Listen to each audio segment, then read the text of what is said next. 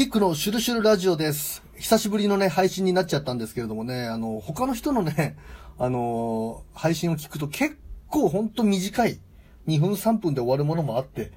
なんかね、こう、毎回毎回がっつりのネタじゃなくてもいいのかな、なんていうことで、本当にね、ツイッター感覚みたいな感じで、えー、ちょっと短いものでもね、定期的に上げていこうというふうに思っているんですけどもね、まあ、あの、先日ですね、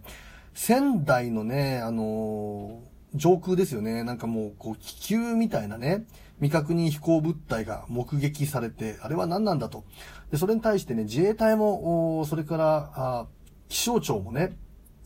それから大学関係なんかも、はっきりとした公式の声明でね、あれが何だったのかということをね、こう言ってないんですよね。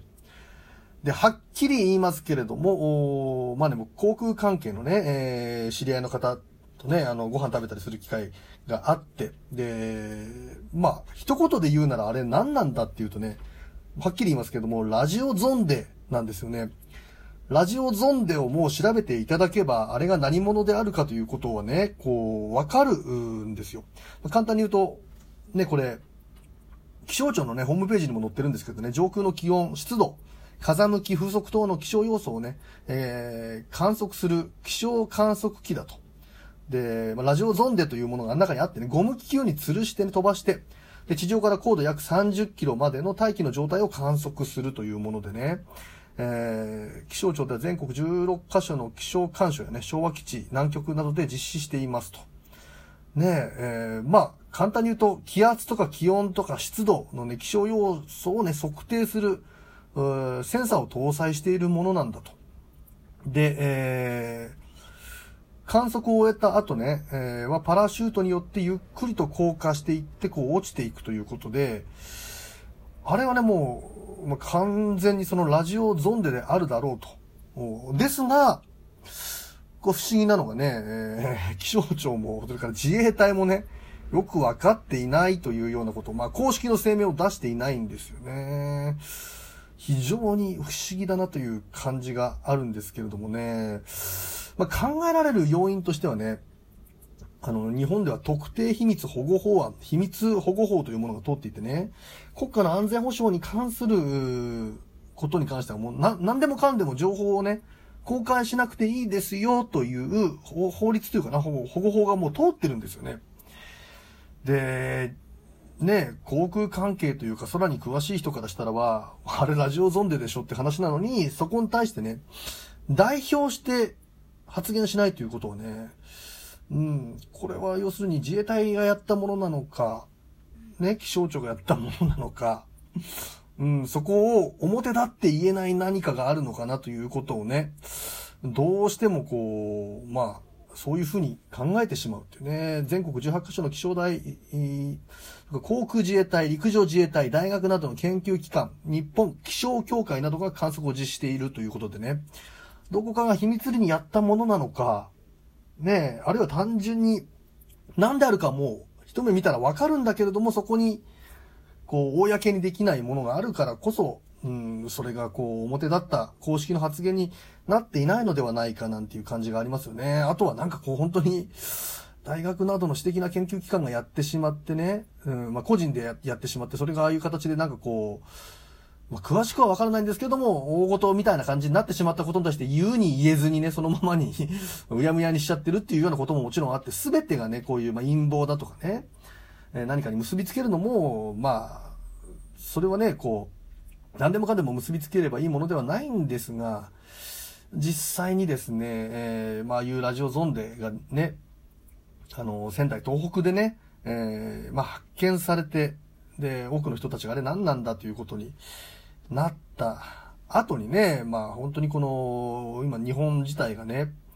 非常にこう多くのね、えーまあ、まあ雨で、まあ多大なるね、被害が出ているというね、本当にも